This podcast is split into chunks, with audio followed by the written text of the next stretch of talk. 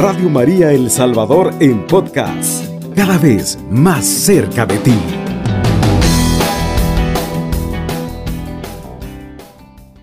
En este día pues les dirigimos este tema titulado Jesucristo, sumo y eterno sacerdote. Es importante para nosotros comprender el, en qué consiste el sumo sacerdocio de Cristo, que es de donde se derivan las acciones sacramentales y salvíficas de la Iglesia. Es decir, la Iglesia, en la Iglesia se realiza el sumo sacerdocio de Cristo, y las acciones sacramentales, o sea, los sacramentos, son las acciones específicas de ese sumo sacerdocio que le ha sido conferido a Cristo Jesús por medio de su sacrificio, de su entrega en la cruz. El sumo sacerdocio de Cristo hay que entenderlo a partir de su sacrificio en la cruz, porque allí es donde Cristo está ofreciendo el culto por excelencia al Padre. Y para comprender el sacerdocio de Cristo es importante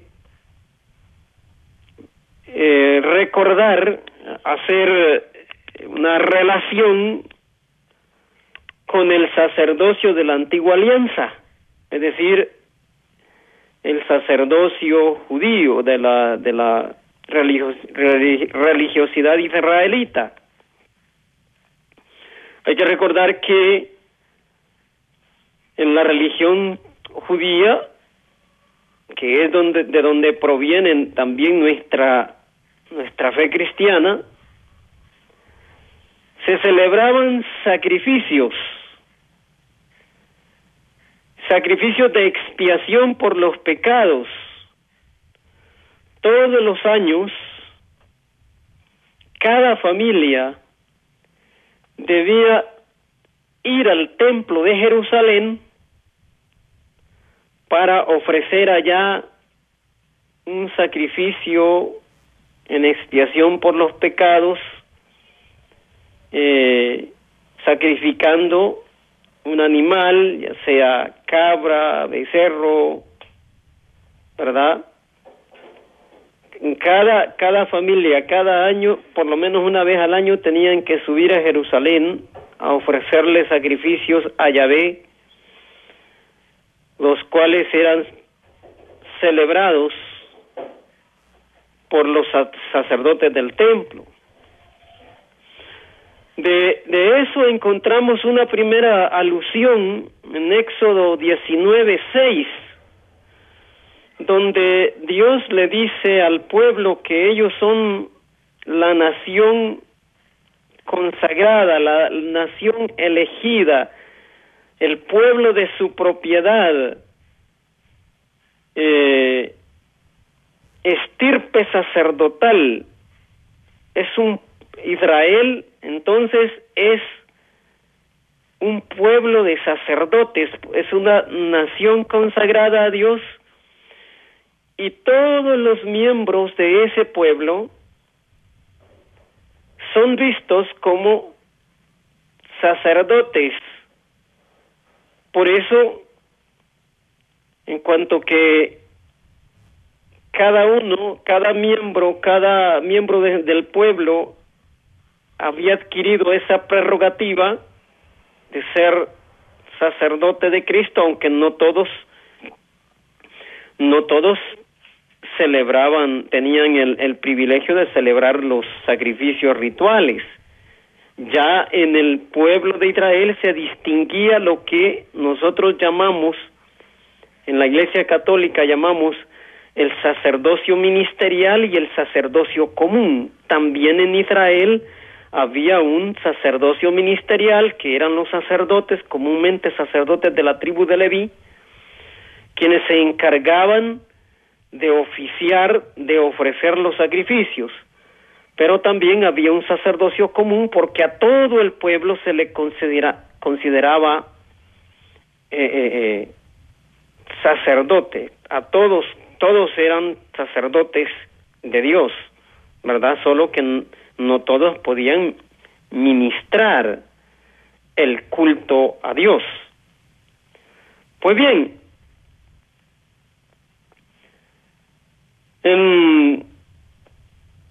ya en tiempos de la nueva alianza, cuando Cristo viene a ofrecerse a sí mismo en, a causa de los pecados del pueblo, esos sacrificios de la antigua alianza van a ser sustituidos por el sacrificio de Cristo.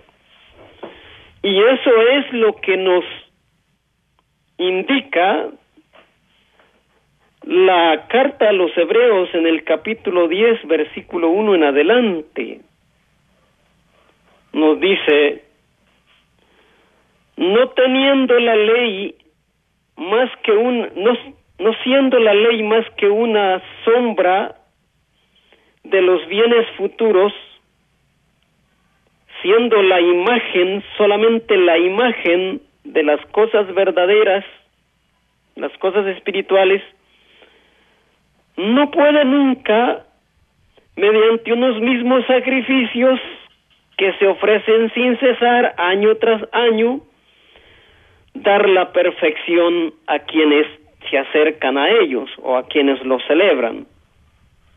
De otro modo, no habrían cesado de ofrecer, ofrecérselos a Dios al no tener ya conciencia de pecado los que ofrecían ese culto una vez purificados? Es la pregunta que hace, ¿verdad?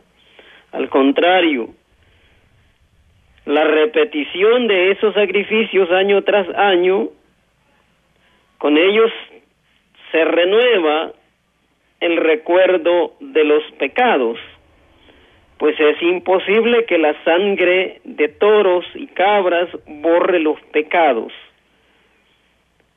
Es decir, lo que nos está diciendo la, aquí la carta a los hebreos es que los sacrificios de la antigua alianza no podían, no tenían el poder de borrar los pecados definitivamente.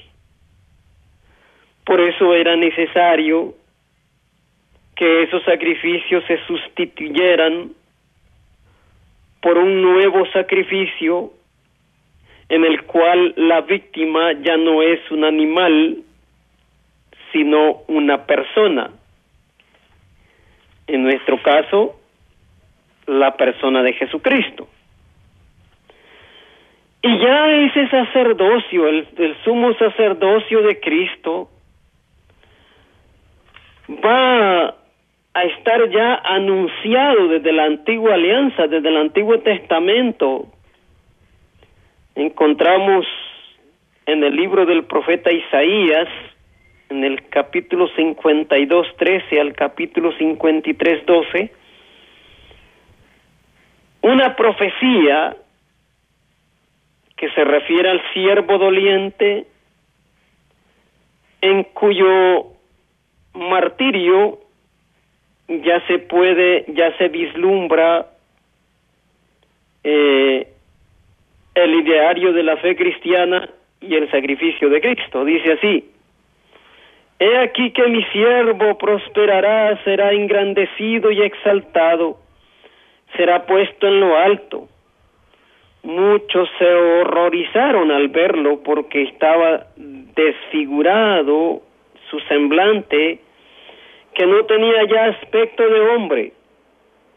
Pero muchos pueblos se llenaron de asombro ante él los reyes cerrarán la boca, porque verán lo que nunca se les había contado y comprenderán lo que nunca se habían imaginado.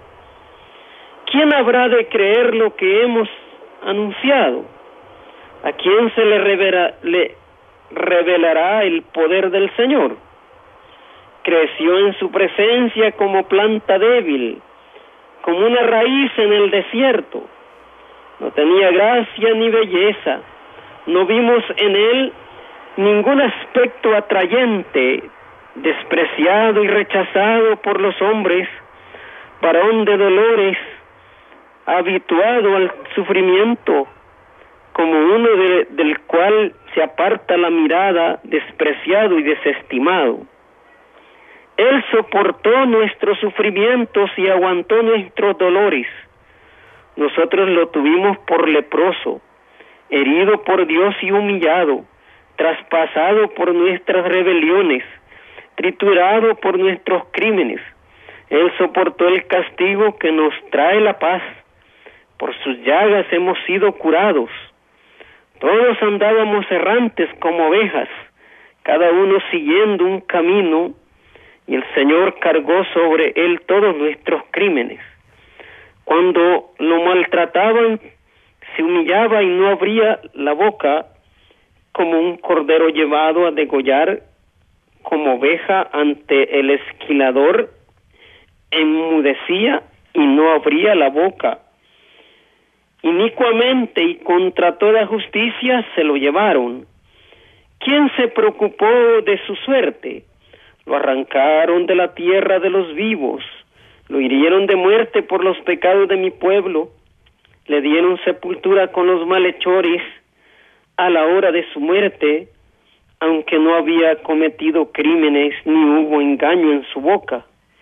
El Señor quiso triturarlo con el sufrimiento cuando entregue su vida como expiación, verá a sus descendientes, prolongará sus años y por medio de él prosperarán los designios del Señor.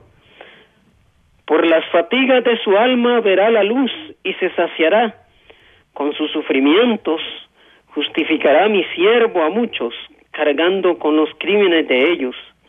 Por eso le daré una parte entre los grandes y con los fuertes repartirá despojos, ya que indefenso se entregó a la muerte y fue contado entre los malhechores cuando tomó sobre él las culpas de todos e intercedió por los pecadores. Palabra de Dios. Eso es lo que nos dice el libro del profeta Isaías. Cubriendo todo El Salvador. Radio María, 107.3 FM.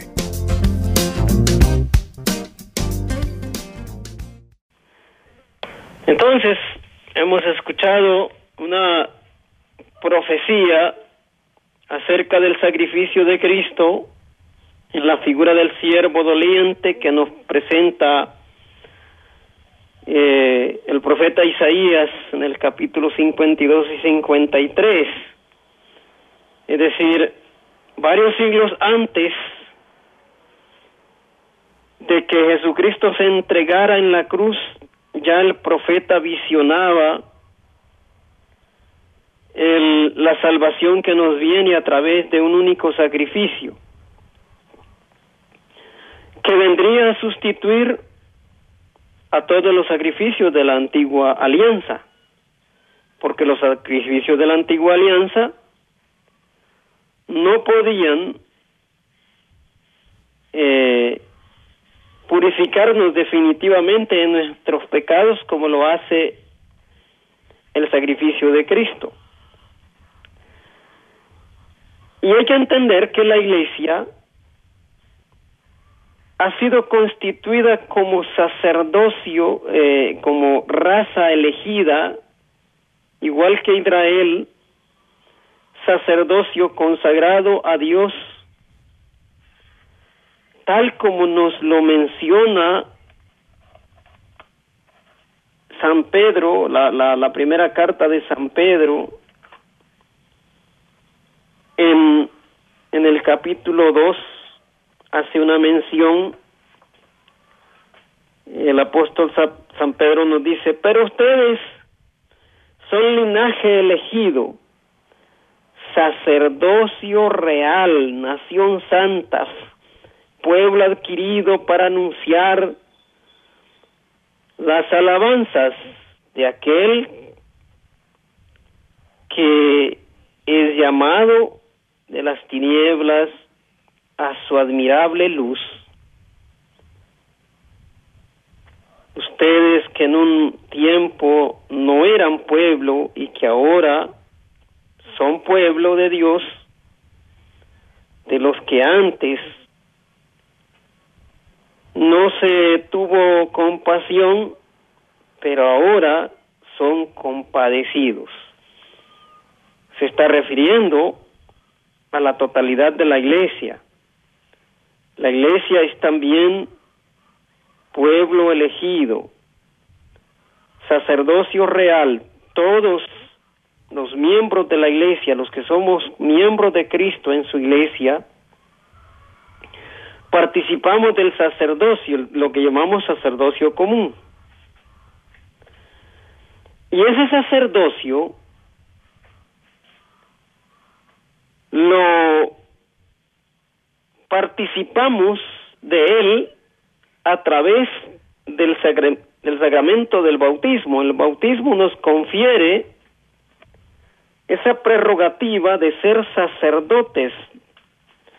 El bautismo nos confiere ese privilegio para celebrar el culto cristiano, el culto de Cristo, el único culto que puede ofrecernos la salvación eterna y definitiva. Nos dice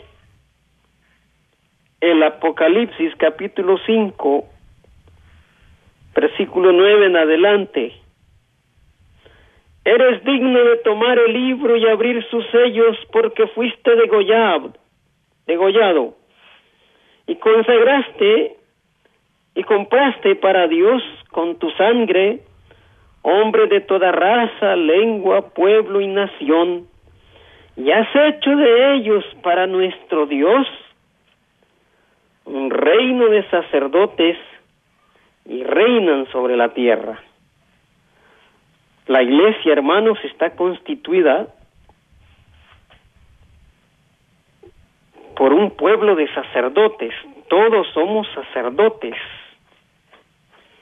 A través del bautismo, cada uno de nosotros participa en el sacerdocio de Cristo, porque Cristo es sumo sacerdote de la nueva alianza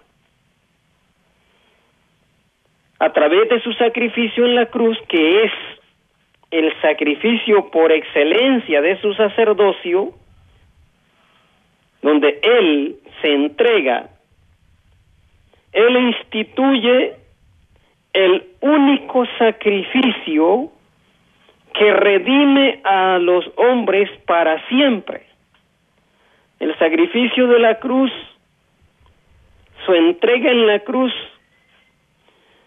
es el culto sacerdotal y el sacrificio sacerdotal que Cristo ofrece en honor al Padre. Es el único culto que la iglesia celebra. Y hay que decir, hay que mencionar que la palabra culto que nos han robado los hermanos separados, solo le corresponde al sacrificio de la misa porque ese es el único culto de Cristo. Los hermanos separados dicen ellos van al culto, pero eso no es culto, porque ellos no tienen culto, ellos lo que hacen es, ¿verdad?, eh, leer algunos versículos de la Biblia, cantar unos cantos ya. Pero eso no es culto culto es la misa, es el verdadero culto de Cristo, el único culto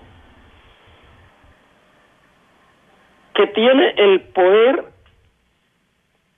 de comunicarnos la salvación de Cristo.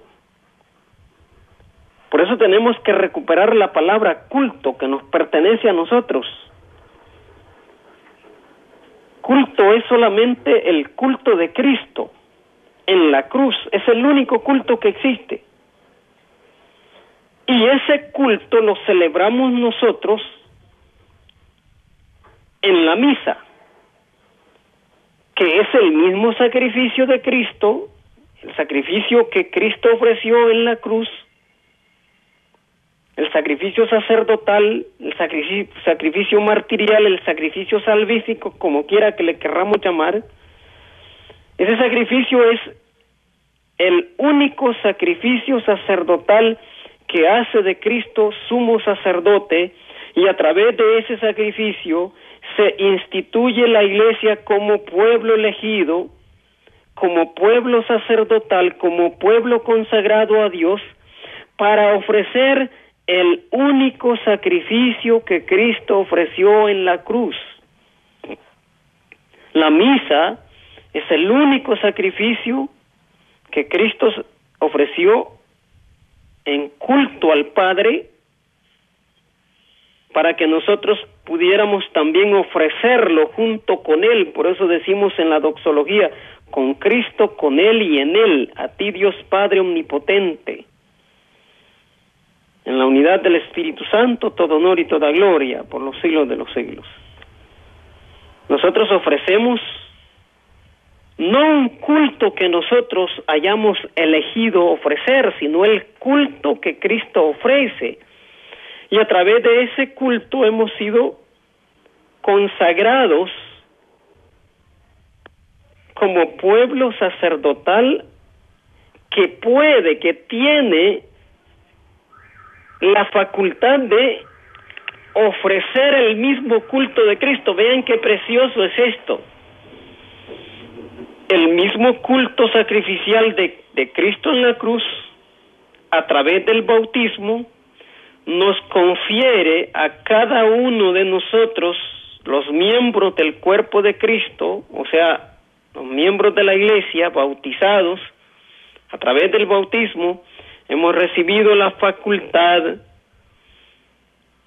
de celebrar junto con el sacerdote y con todos los miembros de la iglesia, el único sacrificio que Cristo ofrece al Padre en a través de su cuerpo y de su sangre.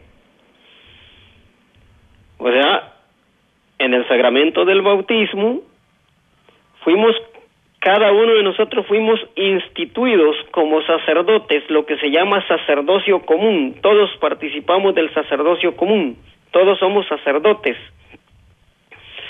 Y ese sacerdote nos, ese sacerdocio nos confiere la facultad o el privilegio de poder ofrecer el mismo culto que Cristo ofreció al Padre en la cruz para que a través de ese culto nos Dios nos pueda salvar. Ese es el único culto.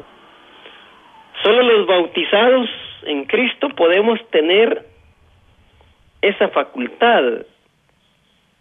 O sea, que aquí tenemos que ver la grandeza, la gran importancia que tiene también para nosotros el bautismo. El bautismo que nos confiere la gracia de ser hijo de Dios, nos une a Cristo en comunión con Cristo, nos hace miembros del cuerpo de la iglesia y también nos hace nos hace participar de las prerrogativas de, las del triple ministerio de Cristo, ¿verdad? Que es eh, eh, sacerdote, profeta y rey, ¿verdad? Pero el, el,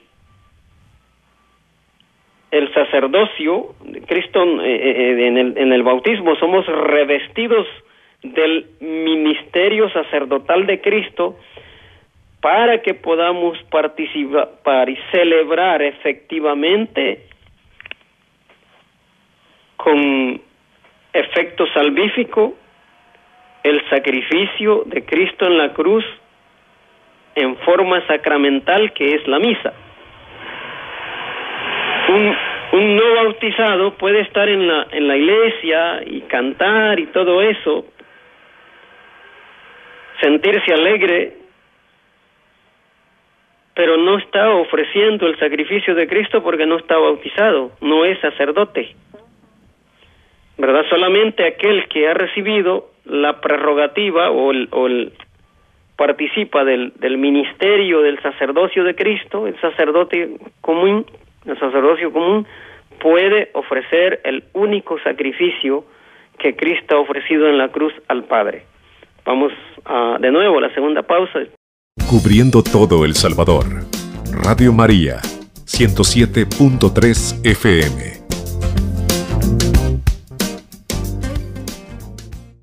Cristo ofreció un solo sacrificio, o sea, el, único sacrificio que Él ofrece en la cruz.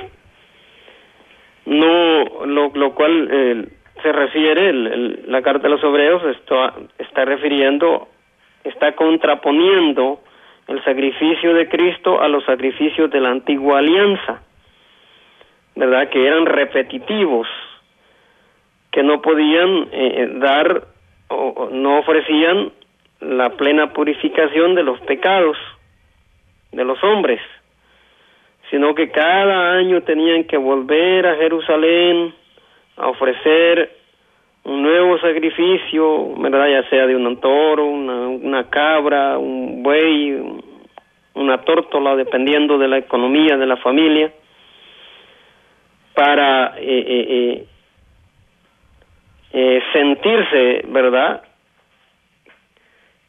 eh, experimentar una expiación externa, vamos a decir, de los pecados. Pero no tenían esos sacrificios, no podían llevar a la persona a la perfección, como es el caso del, del sacrificio de Cristo, ¿no? que es el sacrificio por excelencia, es también el, sí, el sacrificio por excelencia de su sacerdocio Cristo cuando se ofrece en la cruz por nuestros pecados, está ofreciendo al Padre el culto sacrificial de su sumo sacerdocio. Y de ese sumo sacerdocio participamos todos los bautizados para poder celebrar con efecto salvífico ese mismo sacrificio que Cristo ofreció en la cruz por nosotros. Entonces nos menciona, nos dice el, el, evangelista San Lucas en el capítulo 22, dice que llegada la hora de cenar, se sentó Jesús con sus discípulos y les dijo, cuánto he, he deseado celebrar esta Pascua con ustedes antes de padecer, ¿verdad? Cristo se reunió con sus discípulos la noche antes de su muerte para celebrar la Pascua judía, como era costumbre de todos los judíos. Y en aquella ocasión, en ese momento, Cristo instituyó lo que se llama el, el, el, el sacramento del, de su cuerpo y de su sangre. Dice que después se reunió, eh, eh, tomó pan en sus manos, ¿verdad? Tomó y, y les dijo, esto es mi cuerpo que se entrega por ustedes, hagan esto en memoria mía. Después de cenar hizo lo mismo con una copa de vino, diciendo, esta copa es la nueva alianza sellada con mi sangre, que se derrama por ustedes. Entonces la pregunta es, ¿por qué Cristo realizó este gesto, que es el gesto eucarístico que, hacemos, que, por el cual eh, eh, eh, celebramos la, la Eucaristía, la misa, ¿verdad? ¿Por qué Cristo quiso con sus discípulos reunirse con sus discípulos la noche antes de su muerte y celebrar esta Pascua, instituir este sacramento? Pues porque sabía él que el siguiente día iba, iba a ser entregado, ¿verdad? Él se iba a entregar para redimir a los hombres de sus pecados pero era necesario que aquel sacrificio, el, sacrificio cruento, su derramamiento de, de, de sangre, adquiriera la forma de un sacramento que nosotros pudiéramos celebrar, el mismo sacrificio que Cristo ofrece en la cruz. Él lo celebró sacramentalmente, en forma de sacramento. Es decir, lo transformó, el sacrificio que él iba a ofrecer al siguiente día lo transformó primero en sacramento. La noche en que se reúne con sus discípulos para que ese sacrificio eh, eh, tuviera efecto salvífico en nosotros a través del sacramento de la Eucaristía, que es el sacrificio que celebramos, el culto que celebramos a Dios. Y lo celebramos, vuelvo a repetir, en virtud de que somos sacerdotes de Dios por medio del bautismo. Si no participáramos de esa prerrogativa, de ese, de, eh, de ese ministerio, el ministerio sacerdotal de Cristo, no pudiéramos ofrecer ese sacrificio en remisión de nuestros pecados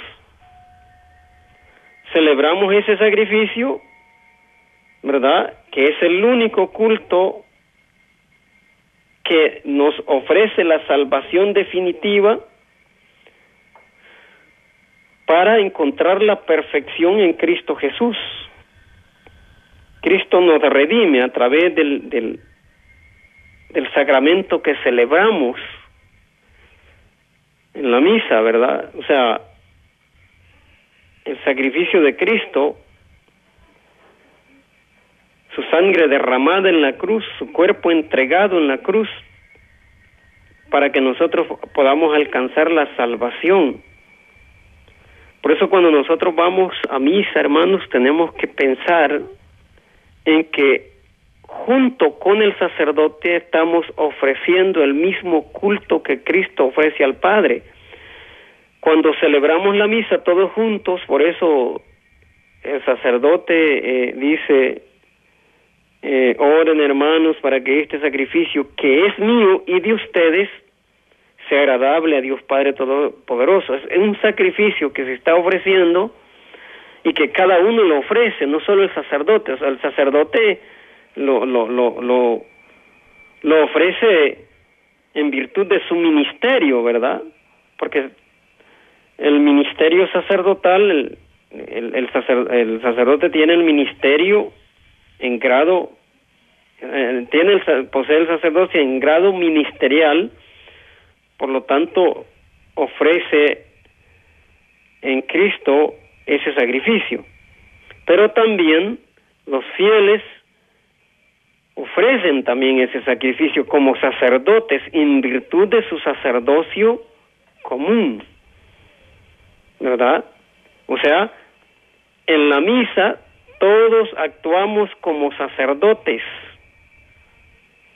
Todos los que participamos de la misa actuamos como sacerdotes.